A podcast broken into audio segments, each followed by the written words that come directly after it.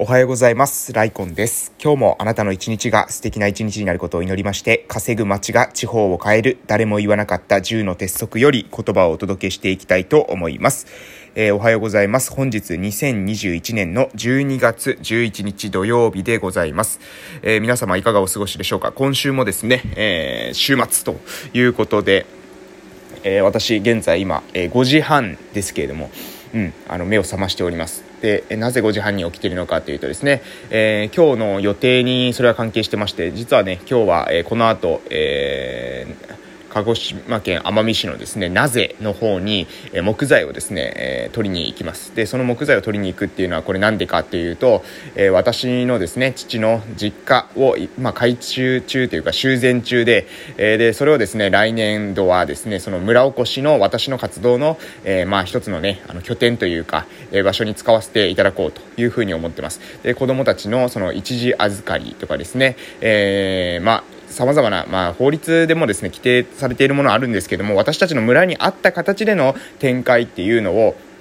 どういうふうに、えー、していこうかということで、えー、考えていく機会にですね、えー、するということで、あの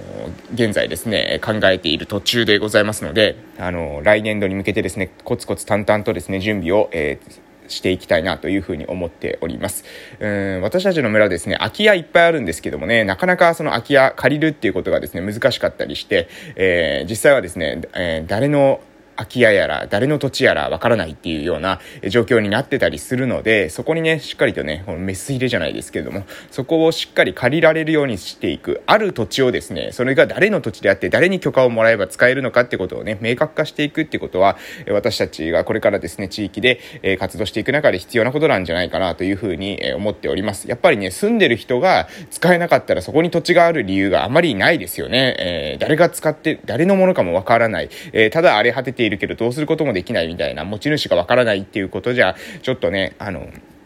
うん、かなり、えー、私たちの村活性化させていくって言ってもね、あの、難しいところが出てくるので、そうじゃなくて、今ある資源を、えー、そこに住んでいる人たちがですね、できるだけ活用できるような形に、えー、どうにかしていきたいっていうことで、それをですね、一つ、まあ、ある意味その村の人たちにですね、気づいてもらうきっかけとなる、えために、え私自身がですね、まずは私自身の実えー、父の、実家を、えー、回収して、こういった使い方もできるんじゃないかっていうことをね、提案する場としてもね、あの、機能していけたらな、というふうに、思っているわけでございます。はい。えー、そんなこんな、そんなこんなで、えー、今日の、これ今日の話ですね。今日の予定の話をしましたけれども、昨日ね、えー、私の友人が昨日来るっていう風に話してましたけど、勘違いでして、今日来るみたいですね。11日に来て、で、16日ぐらいまで滞在するっていうことで、えー、YouTube チャンネルもですね、一緒にしている、えー、友人なんですけれども、あの、まあね、えー、ぜひ、えー、来ていただいて、で、えー、私たちのね、村とか、えー、奄美大島全体を見ていただいて、で、外からの視点で、えー、こういったことをするといいんじゃないかっていうような、そういったアイディアとかね、もらえると嬉しい限りでございます。はい。えー、で、えー、昨日の近況報告もさせていただきます。昨日は、えー、朝一、まず挨拶運動をして、で、その後ですね、特別支援学級に行きまして、その後ですね、午前中、キラキラクラスっていうのに行ってまいりました。えこれは3歳未満児の、え方、生まれて間もない子から、えー、その3歳のですね、まあ、保育所、保育料無償化の対象になる前までの、えお子さんたちのその支援を行うっていう、えことを、している場所なんですけれども、そこの方に行ってきて、で、昨日はですね、え離乳食のスタートの仕方、航空機能の発達の見方っていうことについてですね、少し、えお話をさせていただきました。まあね、あの、どうなんでしょうね。赤ちゃんたちもこう、わーわーしてたのでね、あの、まあお母さんたち、半、あの、半分入って半分抜けたみたいな感じだったんじゃないかなと思うんですけど、まあ繰り返しですね、え話していって、えお母さんたちにね、少しでも、あの、なんだろう、うん、何ですか、子供たちにとってより良い環境というのかな、私たちの村でも十分子育てしていけるなっていうふうに思ってもらえるように、え頑張っていきたいなというふうに思っておるところでございます。はい。えー、で、昨日はですね、午後、あ、午後はですね、そうですね、あの、私たちの村のね、端っこの方まで行ってきてですね、で、その、ヤドンっていうですね、場所があるんですけど、そこまで行ってきて、で、えー、先日ですね、講演会を、えー、子供の貧困の支援をですね、奄美市でしている、えー、方に、えー、講演をお願いしたんですけども、その方の講演の、えー、ポスターを届けるっていうことをまず、えー、しに行き、えー、で、その帰り道にですね、その、えー、っとですね、その、保育所がですね、2カ所あるんですけれども、私の、まあ、今住んでいるところから、えー、すぐ近い、まあ、割とその村でいう、えー、大人数が通う保育所と、えー、そうじゃなくて端っこにある、まあ、僻地保育所っていうんですかね。うん。あの、人数が少ない保育所があるんですけど、そちらの方にも私2ヶ月に1回は口の体操教室で行ってるんですが、そっちの方に、え昨日はですね、え久しぶりに顔を出しました。そうするとですね、あの、一番小さい組、あれ何、何組さんなのかな？年少児なんでしょうかね？年少児ですよね、おそらくね。うん、年少児だと思うんですよ。なので3歳の年の子だ、子たちだと思うんですけど、その子たちがですね、もう非常にね、あの、言葉がですね、え、出てるんですよね。すごい喋るんですよ。うん。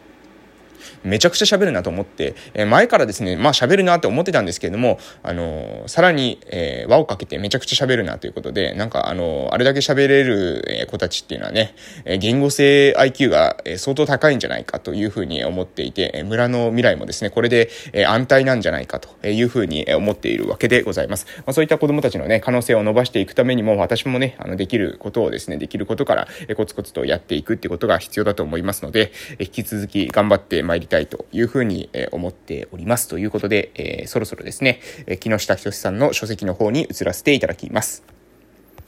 本日はですね、えー、誰も言わなかった10の鉄則のうちの、えー、鉄則5、先ま、先回り営業で確実に回収ということについて話していきます。えー、先回り営業で確実に回収ということで、えー、小テーマとしては街の未来に必要なテナントを探し出せとかですね、えー、再投資のサイクルを生み出そうみたいなことが、えー、書かれてあります。それでは読ませていただきたいと思います。小さな事業でもしっかりとプロジェクト全体として利益を生み出していくこと、また単にプロジェクトが儲かればいいのでは、いいのではなく、小さくても街に変化を生み出すこと、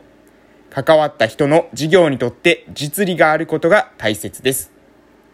はい、そして、えちょっと抜粋し、えー、中、間をですね、開けますが、えーえっ、ー、とですね、えー、どこから読もうかな。えこれだけ地域に貢献していながら、公的資金投入はゼロ。民間のごく少数のチームでも、こうした一歩は踏み出せるのです。その要になったのが、補助金ではなく、先回り営業であるという事実は、特筆すべき点だと思います。この基本モデルは、どんな地域でも応用可能です。空き店舗を埋めたいと思うなら、単にテナント募集の看板を立てるだけではなく、建物に手を入れる前に、オーナーや間違い者のメンバーで営業して入居者を先に決め、先に集めるべきです。それも誰でもいいわけではなく、その町に将来的に必要になりそうな新たな業種、業態に絞ります。その上で家賃を含めて相手の要望を聞き、無理のない範囲で改装してスペースを提供する。例えてみれば、自分たちが作った靴に合う人を探すのではなく、ぜひとも履いてほしい人を探し、その人の足の形に合わせて靴を作る。それが街を変えていくリノベーションプロジェクトの基本です。というところでございます。まあですね、これは、えー、種屋っていうところで、これどこなんでしょうね。勝川って書いてますけれども、まあ場所はちょっと私もわかりません。まあ細かくですね、見たい人はですね、書籍ぜひ取っていただければいいかと思いますが、えー、こちらでですね、まあ、テナントを入れるときに、その、テナントに必要な人っていうのをどういうふうに決めていったのか、みたいなことがですね、書いてあるんですよ。で、えー、その時に、まあ、重要視した点として、えー、プロジェクト全体として利益を生み出していって、えー、そのプロジェクトをですね、小さくても街に変化を生み出すという形につなげていく、ここが重要であって、で、それをしていく上ではですね、重要なのは、補助金ではなくて先回り営業であるということです。で、これは、どこの地域でもですね、応用が可能であるということですね。なので、先回り営業、最初に、えー、こういった商品があったら買って、買いますか買いたいと思いますか？っていうことを聞いて、え買いたいと思う、やりたいと思う、そういった人がですね、賛同を最初に得てから、えだったら作っていきましょうということでや、やっていくということですね。だから、当たるかどうかわからないものを作ってはいけないということだと思います。えしっかりと調査して、えこういったものがあったら利用したいですか、どうですか？っていうことを調査する、えデータをしっかりとですね、集める。その上で、えー、使っていく、使っていくというか、作っていく。えこれが重要なんじゃないかなというふうに思います。私もですね、今やろうとしている事業に関しては、そうですね、あの、データがないで、全くですね、あの、見切り発車をしているっていうものはありません。あの、まあ、役場の方たちとも協力しながら、えー、そういったヒアリングとかですね、えー、を含めて、えデータを集めて、そのデータをもとに、まあ、論理思考ですね、論理的に考えて、えー、こういったらニードがあるんだから、これぐらいのことだったらこれぐらいの利益が上がるだろう。これぐらいの利益が上がれば、えー、事業としては、えー、大丈夫だろうというふうに見立てを立ててスタートしています。えー、そこで、さらにですね、そこでまた、えー、事業で利益が上がれば、それをですね、地域に、えー、再投資していく、地域に変化を生み出していくきっかけにしていくってことが非常にえ重要なんじゃないかなと思います。えー、善意だけでですね、そのなんだろう、うん、まあ皆さん寄付してくださいみたいな感じだけでやる事業では、えー、どうしてもね、えー、なんですかね、まあ、うん、まあ素晴らしいことなんですが、どうしても人、人にその依存するっていうのかな、えー、お金もらわないとですね、事業運営ができないよみたいな感じになってしまいますので、私はですね、できる限りそうではなくて、実際に、えー、なんですかね、知らない間にみんなが楽しんでいたらいつの間にかそれが人の支援になっていたみたいな、そういった仕組み作りを構築できる方法っていうのを、まあ頭をね、絞って考えています。えー、それって結構大変なんですよ。自分が、まあ何ですかね、いいことをして、いい人になってですね、えー、それで寄付をくださいっていうよりも、それ以上に難しいかもしれません。みんなが楽しんでいたら知らない間にですね、それが寄付になっていた、支援になっていた、えー、街づくりになっていたなんていう風な、そういった仕組み作りをするっていうのは、これかなり、えー、頭を使うんじゃないかなと思うんですけども、そういったことに挑戦するからこそね、私はね、逆に価値があると思うんです。いいことをして寄付をくださいっていうよりも、私は、そ、なんていうかな、ある意味、そのビジネスの手法を用いたり、えー、様々ですね、その心理学的な手法を用いたりしながら、えー、みんなが楽しく、えー、やっていると、いつの間にか、えー、村が良くなる。そういった仕組みを作ってしまえば、えー、みんなが楽しめば楽しむほどどんどん村が良くなるっていうことになっていくんじゃないかなと。まあ、こういったね、えー、夢物語みたいなことを、えー、いかに現実的に起こせるかっていうことを論理的にですね、考えて、日々、まあ、その情熱とですね、えー、冷静さっていうのを、まあ、両方持ちながらね、活動して、えー、いきたいと、日々思っております。ということで今日はこの辺で終わらせていただきたいと思います。それでは本日も素敵な一日をお過ごしください。いってらっしゃい